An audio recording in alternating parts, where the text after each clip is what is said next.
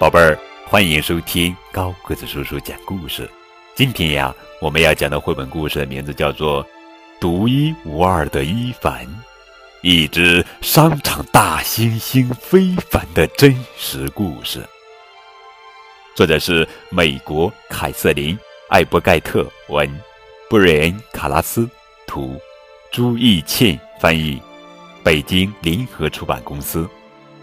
特别感谢森林鱼童书馆对高个叔叔讲故事的大力支持。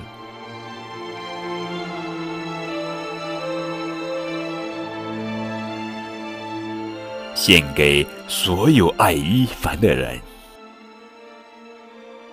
绿树成荫，一片宁静。在妈妈温柔的怀抱中，一只小星星的生活开始了。这只小星星出生于非洲中部的热带森林，属于西部低地的大猩猩家族。家族里有大猩猩幼崽、未成年大猩猩。雌性大猩猩，还有雄性领导者银背大猩猩。小猩猩越长越大，也越来越顽皮。在玩耍嬉戏中，他学到很多技能。快看，他骑在妈妈背上，听着父亲有时大吼，有时咕哝低语，有时还拍打胸部。他观察着成年大猩猩，它们聪明灵活，在藤蔓间摆荡、搏斗和追逐。他对人类一无所知，等知道时已经晚了。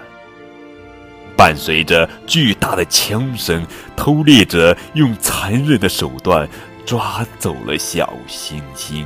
和另一只大猩猩幼崽，他们被关进一个黑暗潮湿的箱子，运往几千英里外的地方，仿佛经历了无穷无尽的时间，才终于重见光明，再次呼吸到清新的空气。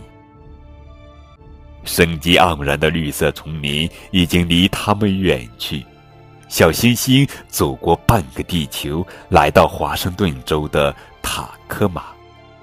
一家商场的主人预定并购买了它们，就像买两张比萨或者是一双鞋子。人们抱着小星星，咯咯的笑，大声的笑。他们给小星星穿上人，他们给小星星穿上人类的衣服，喂他们吃人类的食物。商场举办了一场为小星星命名的活动，获胜的名字是波马和伊凡。抵达奇怪的新世界没多久，一个悲伤的日子来临，波马死了。没有了他，伊凡更加孤独，有太多需要学习的东西。小时候的伊凡聪明可爱，讨人喜欢。三年时间里，他像人类的孩子一样生活在一户人家，在床上睡觉，有时去看棒球比赛。他可以抱着小婴儿，也会乘坐摩托车。他得学习很多野生大猩猩不必懂的东西，只有一件事情不需要学习，那就是吃东西。他吃的越多，就长得越快。越是长大，就越是无法住在人类家里，像人类一样生活。商场里的一个大笼子成了伊凡的新家，他无事可做。有时伊凡看电视，有时他会玩一个老旧的轮胎，有时他用手指涂鸦，还用大拇指印在纸上签名。更多的时候，他观察那些观赏他的人。大约十三岁时，伊凡的皮毛开始闪烁光泽，尤其是银灰色的背毛。他已经成长为银背大猩猩。如果在丛林里，已经可以去保护自己的家族了。但现在他没有家人需要保护。一年又一年，人们开始对伊凡孤独的生活感到气愤，孩子和大人们为此写信签署请愿书，并举行抗议。伊凡在笼子里度过了二十七年，没有任何大猩猩同伴，直到被送往另一段旅程。这一次是温柔的对待。亚特兰大动物园，一个被墙围着的地方，并不是真正的丛林。好在微风里飘着丛林的声音和气味。科学家们了解大猩猩的需求，帮助伊凡调整适应，慢慢的、小心的让他开始新的生活。终于到了这个时刻，伊凡准备好了吗？相机咔嚓咔嚓作响，记者们满怀期待。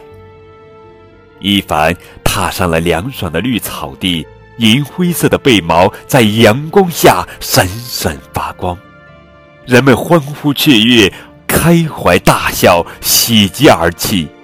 伊凡。